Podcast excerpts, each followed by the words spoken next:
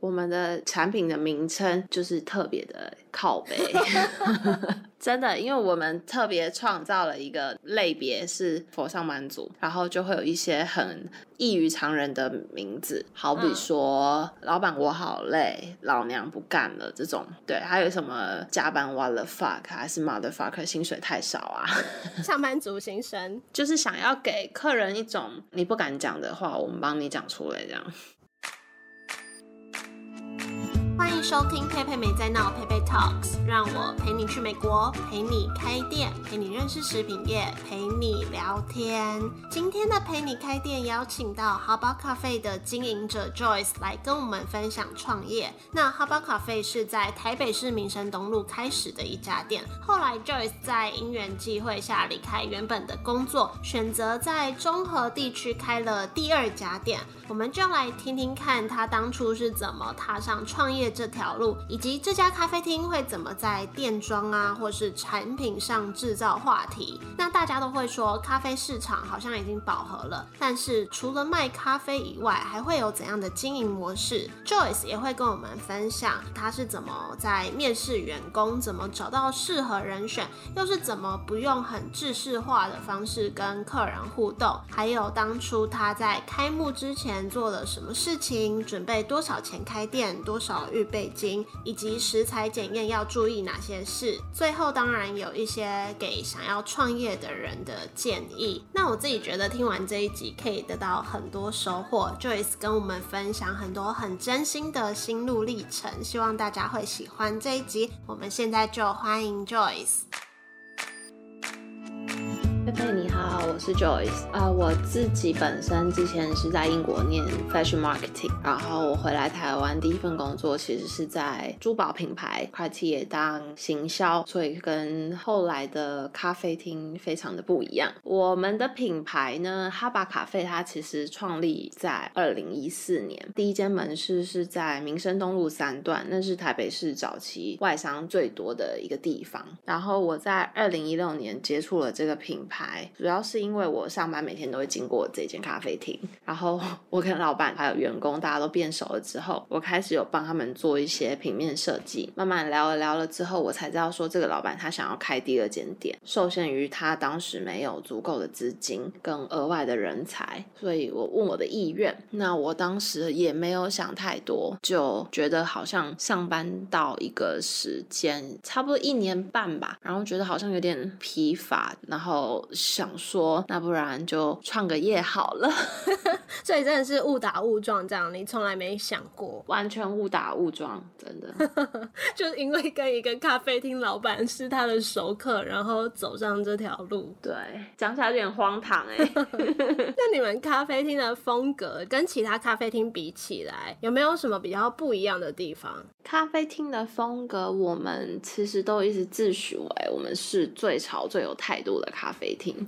怎么说？因为我们不想要跟其他人一样，好比说像星巴克，他曾经说他要创造第三空间给消费者嘛，他就要让客人有别于家跟职场以外的感觉。然后像鲁伊莎还是卡玛，他们店内的灯光也都好像偏比较黄光、温暖氛围。那我们就是完全白光，就是白到底，桌子也是白的，然后又有很多面落地窗，所以加上阳光，就觉得整个店就像天堂一样。那主要是因为想要让给客人一种非常明亮的感觉，但又不像办公室那么冰冷。然后，因为我们又特别的选点都选在商业聚集区，所以自然而然客人都是办公室的员工啊，或者是其他呃业务啊。我们都是在科技产业附近的据点开咖啡厅啊，所以会有很多业务需要来拜访啊。然后我们就想要创造一个空间，让大家可以把这里当成谈生意的地方，然后。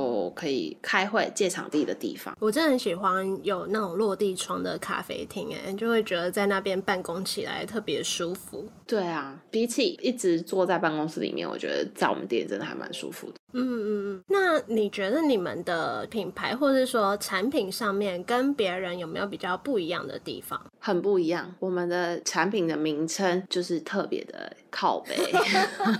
真的，因为我们特别创造了一个类别是佛上满族，然后就会有一些很。异于常人的名字，好比说“老板我好累”“老娘不干了”这种。对，还有什么加班 what the fuck 还是 motherfucker 薪水太少啊？上班族心声，就是想要给客人一种你不敢讲的话，我们帮你讲出来这样。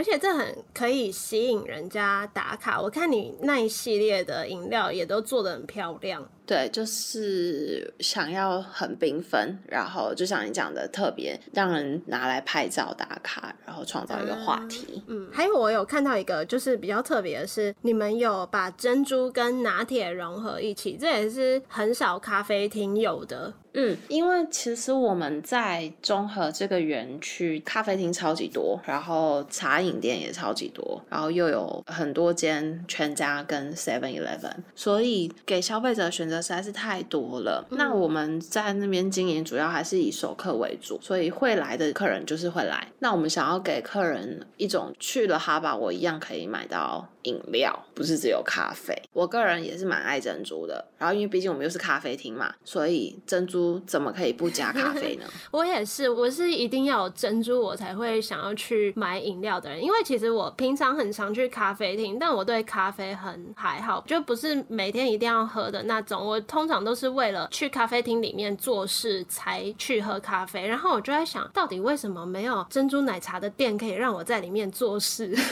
对，珍珠奶茶。好像没有空间，对啊，完全没有。你说春水堂那也不是一个可以做事的地方啊，就是聊天餐厅的。对，那就是吃饭。啊，你以后来我们店做事啊？你可以开第三间吗？太远了，是不是？你为什么会开在中和那个地方啊？因为我们选点就还是会选在上班族聚集区嘛。我们其实第一个选点的地方是台北市内湖。但那时候真的没有什么特别好的店面，就有的也是有点像违建，就是消防通道。我就不想要红了之后又被人家检举，自己先想说会红，所以走安全牌还是换个地方好了。那其实我也有想过南港，可是那时候南港也没有什么好的店面，要不然就超贵，天价那种在南软里面。所以我们就上网啊，然后找了一些什么可能工商聚集地之类的，然后就找到了中和。然后它其实是远雄盖的一个广场园区，它其实是十二栋建筑物围成的一个长方形。然后一楼都是店家，有卖吃的，有卖喝的，有卖生活用的，你想象得到的都有。我常常觉得这边就像一个像一个社区吧。中午员工出来买便当的时候，他可能还可以买衣服、买。水果像一个小型市场，所以我们就选了中和这个地方。然后我们那时候选点的时候，我还真的特别，就是礼拜一到礼拜五上班的时间，拿着那个计人数的那个，就到我们选的这个店面前面。然后它其实是一个三角窗，就算尖峰时段走过去经过的人流会是多少，一到五哦。然后可能八点、九点、九点半是站在那边算，然后再来就是中午十一点半、十二点。一点半这样子，然后就算算就发现，其实经过人真的超多的。四年前，因为四年后的形态有点不一样。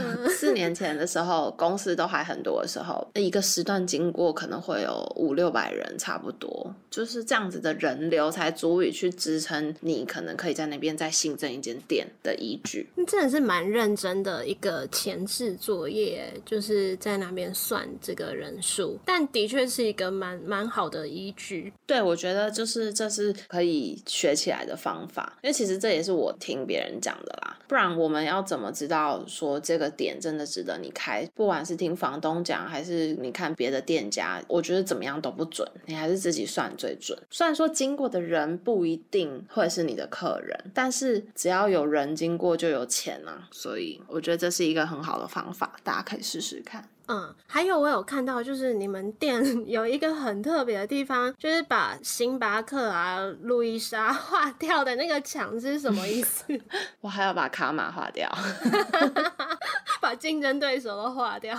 其实 要说是竞争对手，好像也不是，就是他们毕竟都是很大家的牌子。那其实最初最开始只是一个行销的手法，就是要有话题性，让大家注意到我们。其实其实那一面墙到现在都还是每个客人进去没有看过的会拍照的地方，嗯会觉得好笑。就像你看到的时候，也就觉得很好笑啊，然后可能也会觉得我们很拽。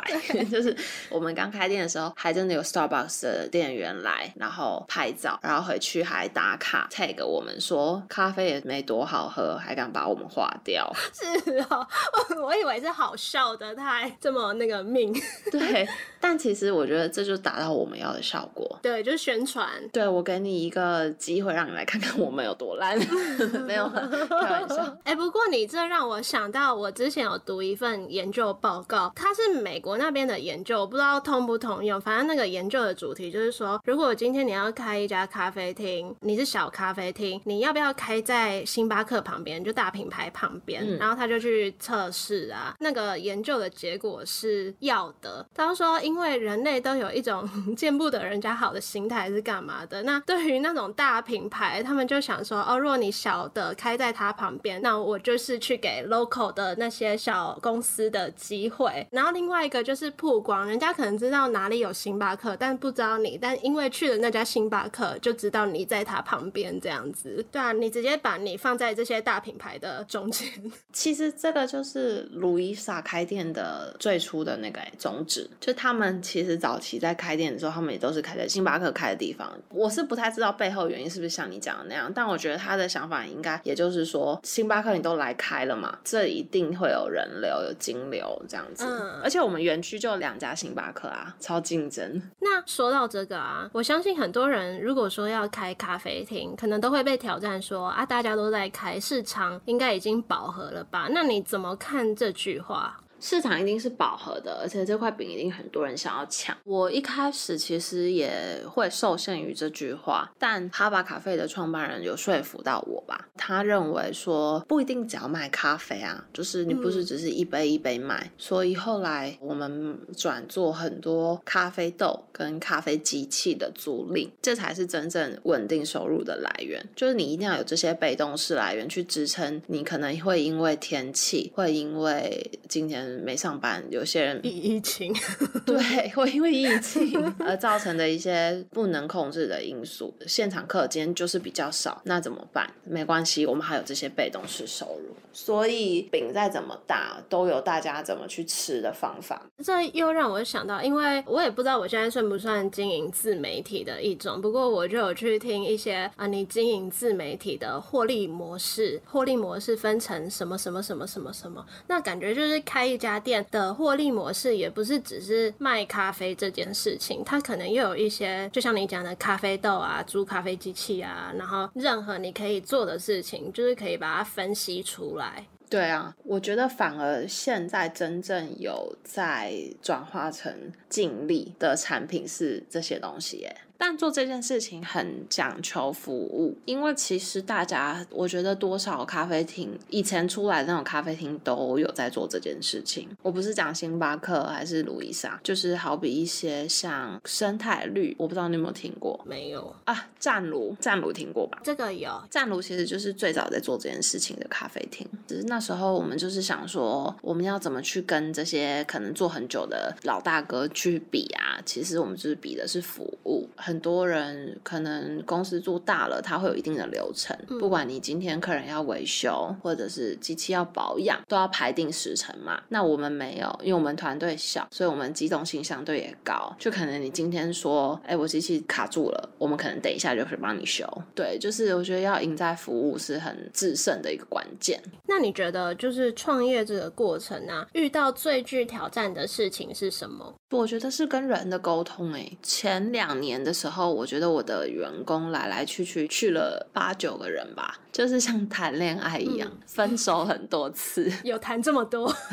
我是没谈那么多，就是呃，工作这件事情很像谈恋爱，不适合你就会觉得那就分手。就前两年我们还在找很适合的人选，我讲的这个适合可能是你的个性很适合我们这间店的风格，然后你做事的方法很适合大家一起在做事情同样的步调啊，同样的方式啊。比较挑战的还有自己的心态吧，就是当你遇到生意需要转个方向或者是需要调整的时候，你要怎么样下对的决定？这决定不是只是说服你，你还要说服员工，说服跟你一起努力的人，怎么样一起把我们下的这个决定做到极致？我觉得带员工这件事情真的是蛮困难的哎，因为我们应该差不多大嘛，那我们也是要年轻不年轻，要老不老的这种年纪，就是好像有时候跟他们太好也不好，或是说跟他们太有距离感也不好，或者甚至有些人可能比你大，我不知道你有没有，但我之前就有遇过比我大的，他会觉得我凭什么听你的话这种感觉。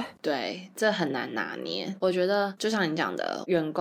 跟我年纪可能都相近，如果我跟他们太好，就像朋友一样无话不谈，我觉得你会很难在工作上的时候有一个态度，就是以下对上或以上对下之间很难去区隔。但如果又太生疏，距离太远，很多事情我又听不到，我也不知道，所以我觉得要有一个灰色地带吧，就是不可以太黑白分明这样子。那你有没有什么经验是让你就选到对的人要注意什么？应该有一个很重要的点是，我们其实不像一般咖啡厅要有 slogan，就好比说，呃，星巴克可能会是您贵姓，是吧？你之前在星巴克，你们教育训练有讲，就是要讲什么话？当然一定有 SOP，不过其实星巴克有说，虽然说 SOP 你那个顺序是怎样怎样怎样，但你还是可以用你自己的方式做入门招呼。就比如说全家会说欢迎光临，那星巴克就随便，然后早安你好，嗨。王小姐你好，这样 对，可是我自己觉得听起来都很像，对，就还是有 SOP，但在这一点上，我非常不希望有 SOP，因为我们想要跟客人拉近距离，然后像跟客人是朋友一样，就像我刚刚讲的，我们养了很大一群熟客，所以我们我在选员工的时候，我一定会跟他强调说，请你不要说欢迎光临，就是我不想听到欢迎光临，然后我也不想要听到说甜度冰块，就我不是在 五十啦。那要怎么说？甜度冰块。呃，客人进来的时候，我可能会用别的方式，好比说，哎，你剪头发了，或者是，嗯，你今天看起来很帅、很漂亮哦之类的这种，就有别于一般。那如果是第一个客人呢？就是他第一次来呢？嗨，你是不是不知道想要喝什么？我跟你讲。我们其实有时候真的会这样介绍，听起来很滑稽，但真的会。而且像我们员呃店里有一个跟了我们最久的员工叫 Peter，他在这一部分他就做的很好。他可以用一种非常听起来很尴尬的说法，但是你听了会觉得很好笑。你这个 Peter，我插播一下，这个 Peter 好像前阵子有回我的现实动态，他是你的听众。因为我有一次跟他分享说我要录你的 podcast，然后他就说他是那个几月才刚上线的佩佩吗？我说对，就是那个佩佩。天哪，超感人！因为我真的做这个，我完全不知道，我看不到，除非是追踪 IG 会跟我私讯的人，我才知道你有在听，不然完全不知道你不知道谁在听，因为也看不到谁订阅你。但他真的是一个很符合哈巴咖啡这个形象的人哎，我觉得。他真的会用那种很尴尬的方式跟客人聊天，尤其是女生哦，女生都会被他逗笑。真的，他可能就是新，就像你讲，他新来的新客。进来，他可能就会说：“哟，这位帅哥，这位美女。”他会当场说：“你是不是不知道喝什么？我跟你讲，我要介绍你一款最酷炫什么什么，就是这种很奇怪的 tempo。可是你会觉得怎么这么滑稽？那客人的反应呢？呃，客人会笑，然后可能之后他们就是会加 line 干嘛的，然后客人就会跟他变很熟。就我们很多熟客其实是这样来的。然后曾经我接过一组客人，是可能年纪差不多四十岁。岁的妈妈们吧，她就是也是在园区附近的公司，然后她就打电话呃来订饮料，然后自取是 Peter 接的，然后后来 Peter 刚好不在，出去外送干嘛的，然后那三个妈妈进来就说，嗯，我要找刚刚那位跟我尬聊的小帅哥嘞，真的是会真的特别有人要来见他，就是 让粉丝见面会，然后我就说他刚好出去外送嘛，我说那不然你下次可以订外送啊，我们帮你送就好，你们不用走这么远。然后他就跟我说：“我一定要那个小帅哥来跟我送，蛮好玩的。你们镇店之宝。不过就是怎么讲，我觉得顾客服务这种东西也很看人的个性啊，等等。有些也是要教育训练，他们才知道要怎么服务客人。不然有些真的是不会耶。就比如说我之前也有遇过，说哦，可能做错餐点了，但他完全不会跟他做应对。你会遇过这种员工不会的吗？很多，前面两年真的遇到很多，就是不管是个性太憨直，还是太耿直，这两种不一样哦。一个是笨笨的直，一个是故意的直，就他们会突然间愣在那边，或者是会直接回客人，不好的方式回客人。所以我们在选员工的时候，第一会是先选到符合我们的个性，就好比是你一定会偏向乐观开朗的，比较不会有内向的员工。然后，因为我觉得个性很难去调整，但是做事的方法可以被教育。对，因为个性就是你生来就会是这个样子。虽然说他可能会因为什么事情啊、什么经验而去改变，但我觉得我没有时间等你去改变，除非你真的是万中选一了。非要跟你一起工作，但这样真的也要很看你看人的能力诶，因为第一次就是面试那一关，你要从那一眼就看得出来他是不是你要的人。前面两年真的是来来去去很多，就是我可能也是从这边成长的嘛。然后后面的时候，到第三年的时候，店里面有一个女生，她做的比较久，然后我就让她当店长。然后所以后来选人的时候呢，会先是由店长。选他可能从十个里面选出了五个或者是三个，我们再做第二次面试，再从三个里面挑出一个这样子。我觉得一来我可以给店长更多权利，因为毕竟真正要跟他朝夕相处工作的人是他嘛，所以他也会希望选出他可能比较合得来、适合的人选。再来，我我其实主要是看人的个性跟心态，就是我面试的时候，我一定会跟他讲一句话，就是我不管你多年轻，或者是比较有经验、社会经验的年纪，我都会说，就是因为咖啡厅毕竟不是一般工作。不是只是坐在那边打电脑干嘛的，就是所以你面对客人的时候的时间会很多，每个人都会有情绪嘛，所以我觉得态度很重要。因为一开始大家面试的时候，不是都会讲说什么，就是会尽力把最好的那一面呈现给你，不管多困难都会愿意承受啊。这种话你一定有听过。对啊，这样大家都讲也差不多啊。对，第一眼我一定也不可能分辨说他是不是真的可以承受这个痛苦或者这个失败，或者是他心情不好的时候会不会晒太给我。看第一眼我一定看不出来我不是什么很厉害的人，但是我能讲的我就讲，我会举可能我失败的例子给他听，就好比说我之前的员工，呃，因为家里什么事情啊，因为工作上遇到什么事情啊，态度上怎么样，然后发生了什么事情，所以我觉得心境调整很重要，我会把我的个性跟他讲。因为我会觉得说，我们可以选员工，当然员工也可以选老板。所以你如果觉得我不适合你，那很好，我们就在这里说散。我觉得也不用浪费大家的时间，所以我都会把好的、不好的全部讲出来。对，不然有时候你这样好不容易训练完一个了，发现不适合，或是他不喜欢，对，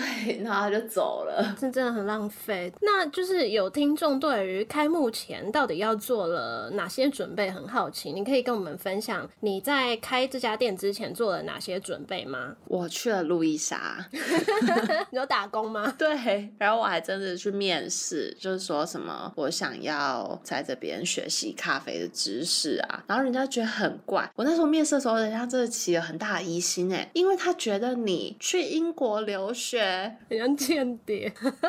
你应该不要讲去英国留学。对，也不是说不能写出来，就是你的动机会变得很奇怪啊。然后因为我我真的是很老实，把我所有的经历写出来，我还把我前一份工作写出来。然后他看到，他就觉得太奇怪了。他说：“你在卡地亚工作，那你到底为什么要来打工啊？而且还是打工，不是做正职哦。”我就说：“我好像撒了一个谎。”吧，对不起，但我真的好像撒了一个，我那时候真的不知道讲什么。然后反正后来就做，因为我主要是去学怎么做轻食，因为我们从来咖啡厅没有卖过吃的，然后我们很想要自己做，想说当然就是去学现在台面上有的嘛，再把它变成自己的东西。我们没有抄袭，当然还是有多少学一些咖啡知识啊。但是如果都要做咖啡了，我还是会有去看一些书啊，然后去咖啡展，就还是会去看看，多接触，然后。因为其实重煮咖啡真的很简单，你在星巴克做过，你应该知道，它真的不需要什么技能。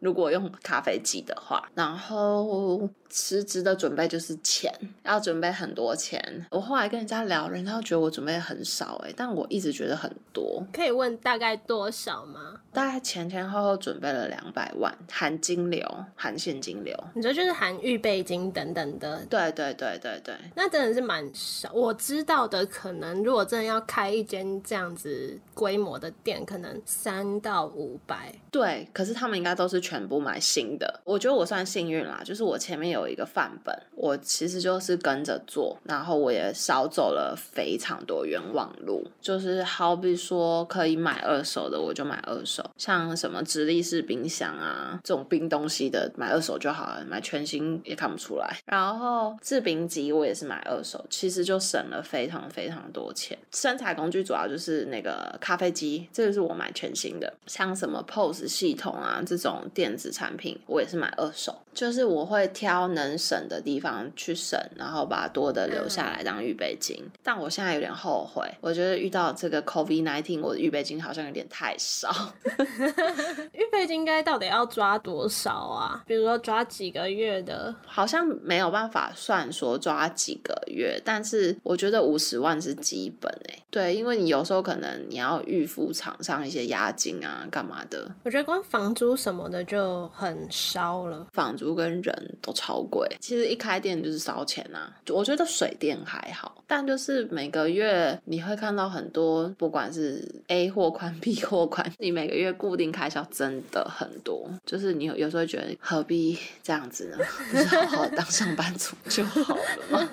好，就是另外也有听众对于食品啊、食材检验等等的经验感到好奇，你也可以跟我们分享这部分到底要注意哪些事情吗？主要是看你的产品的类别嘛。那像我们店的产品相对的简单，没有太复杂，所以我以轻食来说好了。我们轻食主要用到的食材会有培根啊、香肠啊、肉排这种。我会主要去找比较大的厂牌，它有的厂商，像是什么富统这种，在 Costco 里面会有的。越大厂商，它当然不是说它食量一定会没有问题，但是它相对会有保障，所以你要跟他要大大小小报告也相对的容易。像最近来猪事件，卫生局就会一家一家勘察你的猪肉肉品来源，那这时候其实我们就很快就可以拿出来给他们看，嗯。对，就是随时都会准备好，然后试吃吧，就是你一定也会试吃，然后自己敢吃的你才敢卖，你总不可能卖那种来源都不知道在哪里的东西。然后像饮料的话，主要就只是冰块，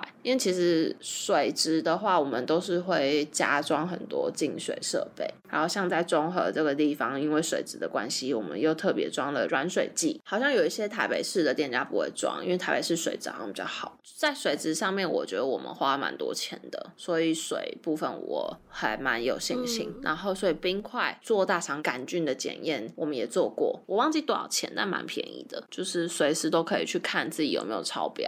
嗯，因为感觉这些也是平常我们比较不会碰到的事情，对对对对可能对开店就要碰到这些，也觉得听起来好像很难。但其实我都是一步一步慢慢发现的、欸。对啊，就是你要怎么知道要做什么啊？你要怎么知道什么东西要检验？一开始我也没有想到，但其实后来是因为好像有一次我看到一则新闻吧，就是鲁伊莎的什么大肠杆菌超标还是怎么样，我才熊熊想到说，哇靠，我从来没有看过我们店的。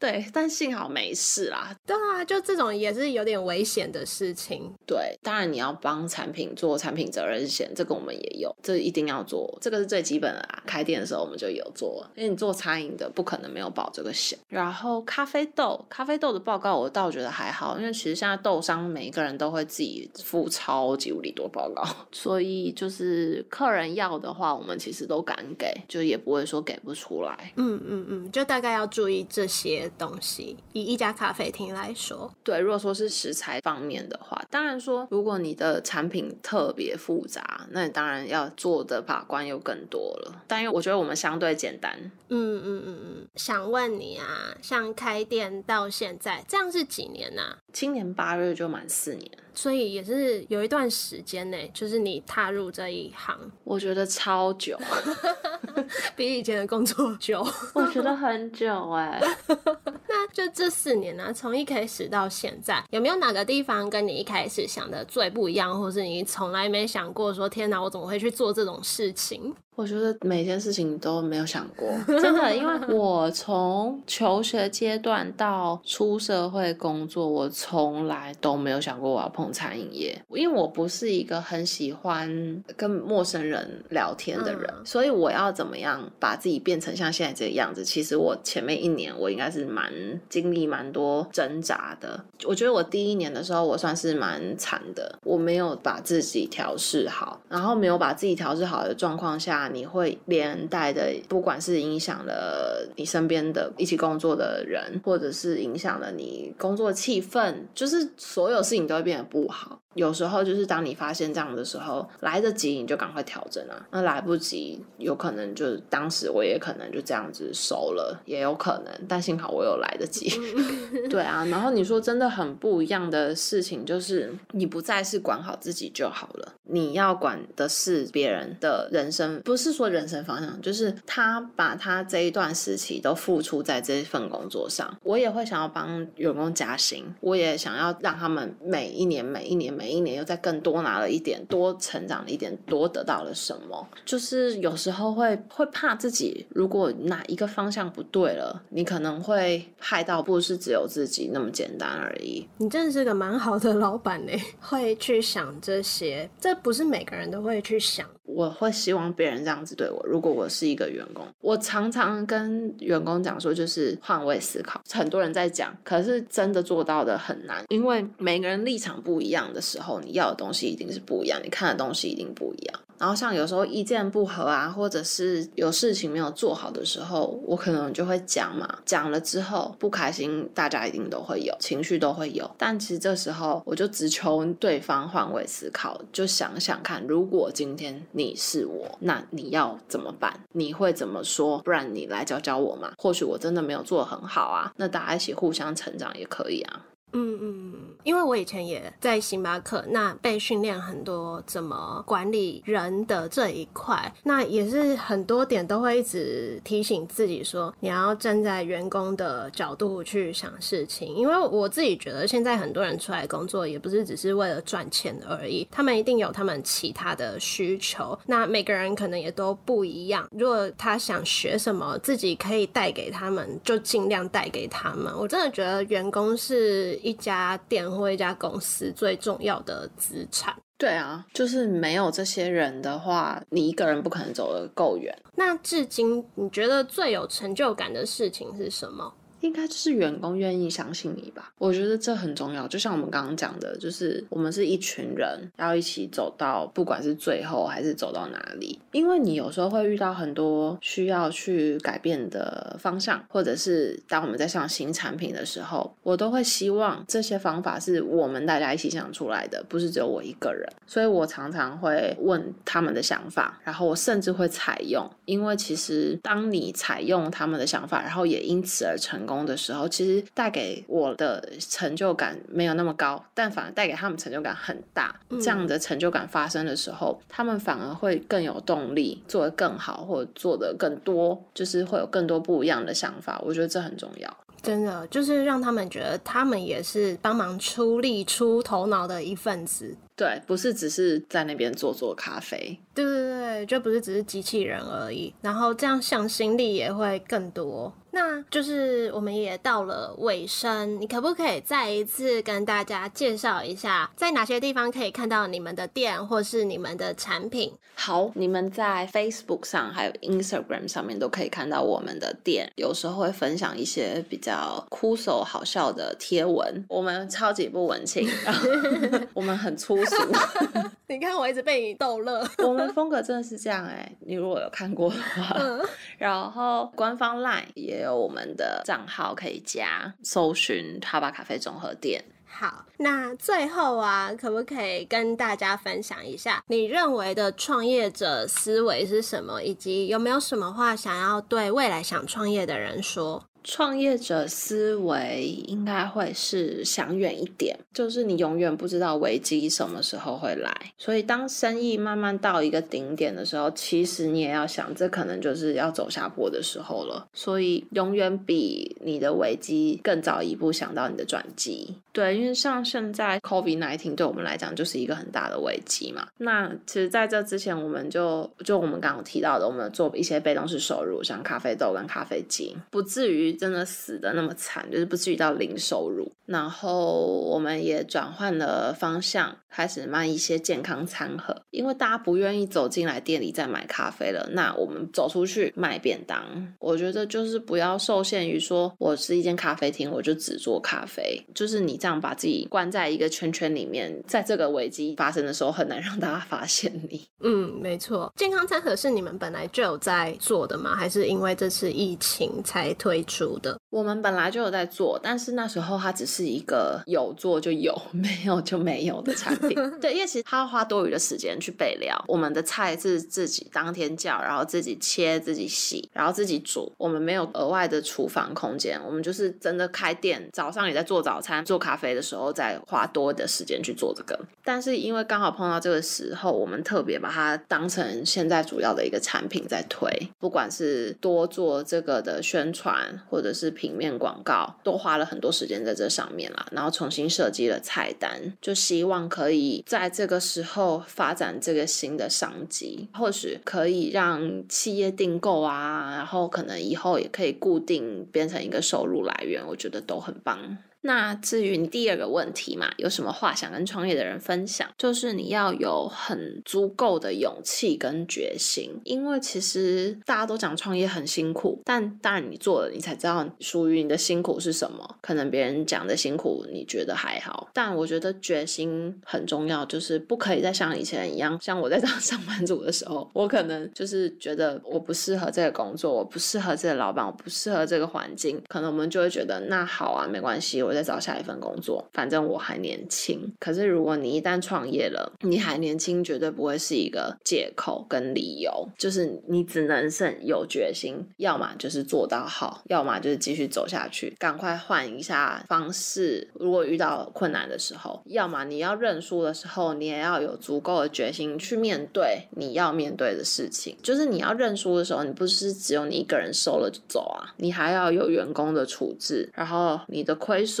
你可以承受吗？这些都很重要，就是一开始就要先想到最后吧。真的，真的有很大的勇气耶，而且就是一条不归路的感觉。像你真的创业或者是什么的，你也很难再回去公司里面上班。那你如果失败的话，你只能再创一个吗？还是干嘛的？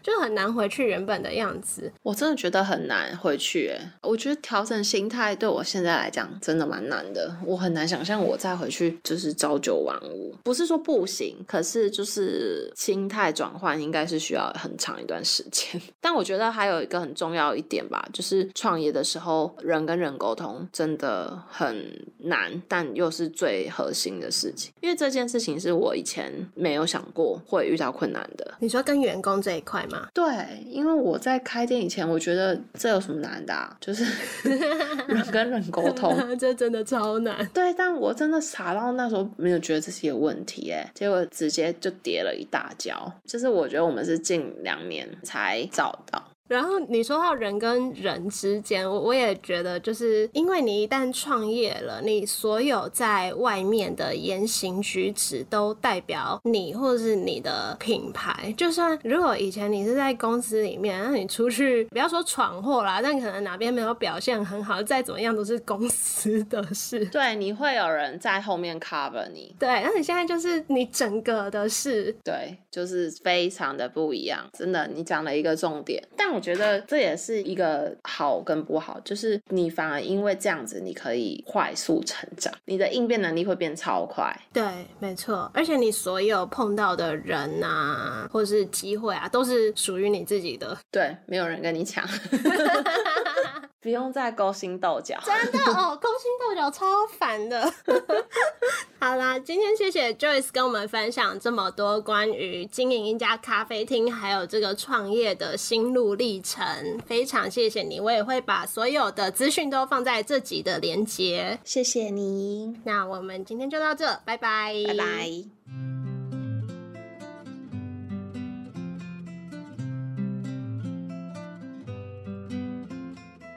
非常谢谢 Joyce 今天跟我们的分享，尤其是怎么选择员工以及和员工互动这一块，相信会给大家很多的收获。那他有提到他在选择员工的时候，会尽量去选择个性符合店里氛围的。这个个性呢，可能是比较偏向乐观开朗，比较不会有内向，因为他觉得个性比较难调整，但是做事的方法是可以被教育的。可是呢，即使把条件都列好了，还是很难在第一眼就看出来眼前这个人的个性是怎么样，所以面试的时候会尽量举例给对方听，把好的、不好的都讲出来。比如说之前发生过什么事情，那员工的态度会怎样，我会怎么处理，把自己的个性也跟对方讲，也让员工有机会可以选择老板。另外有提到的是，彼此相处的时候尽量去换位思考，不管是老板或是员工都。可以去站在对方的角度想事情。我曾经带过一个人，那他那个时候就是一直背不起来饮料的配方，或是背不起来一些点餐要注记的记号啊等等的，就那些真的也是有点复杂啦，会卡关。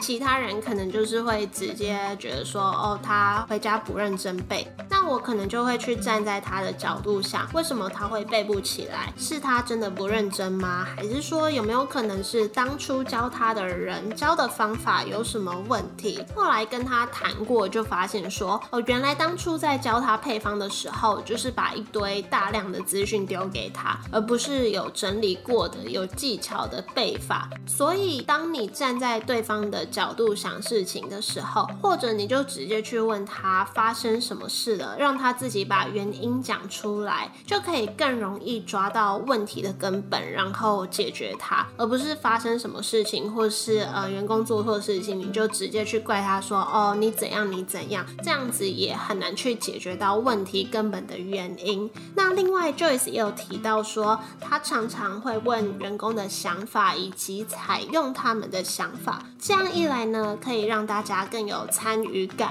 成就感，也就会对这家店更有向心力。我觉得这些都是很好的管理方法。好啦，那今天就到这里。大家可以去追踪 How about Cafe 的 Facebook 或是 IG，它的 IG 账号是 H A B A C A F E 下底线 Z H O N G H E。那官方 LINE 的话，可以搜寻 How about Cafe 综合店，或是直接到店里喝一杯咖啡。他们的店在新北市中和区建八路二十六之一号。我会把这些资讯都贴在这集简介里。那就再一次谢谢。Joyce 今天精彩的分享，也谢谢正在收听的你们。喜欢这集节目的话，可以帮我到 iTunes Store 打新留言评分，也可以分享给你觉得也会喜欢这集内容的人，或是追踪我的 IG p a p Talks，看到更多文字讯息。我们就一样，下周一再见喽，拜拜。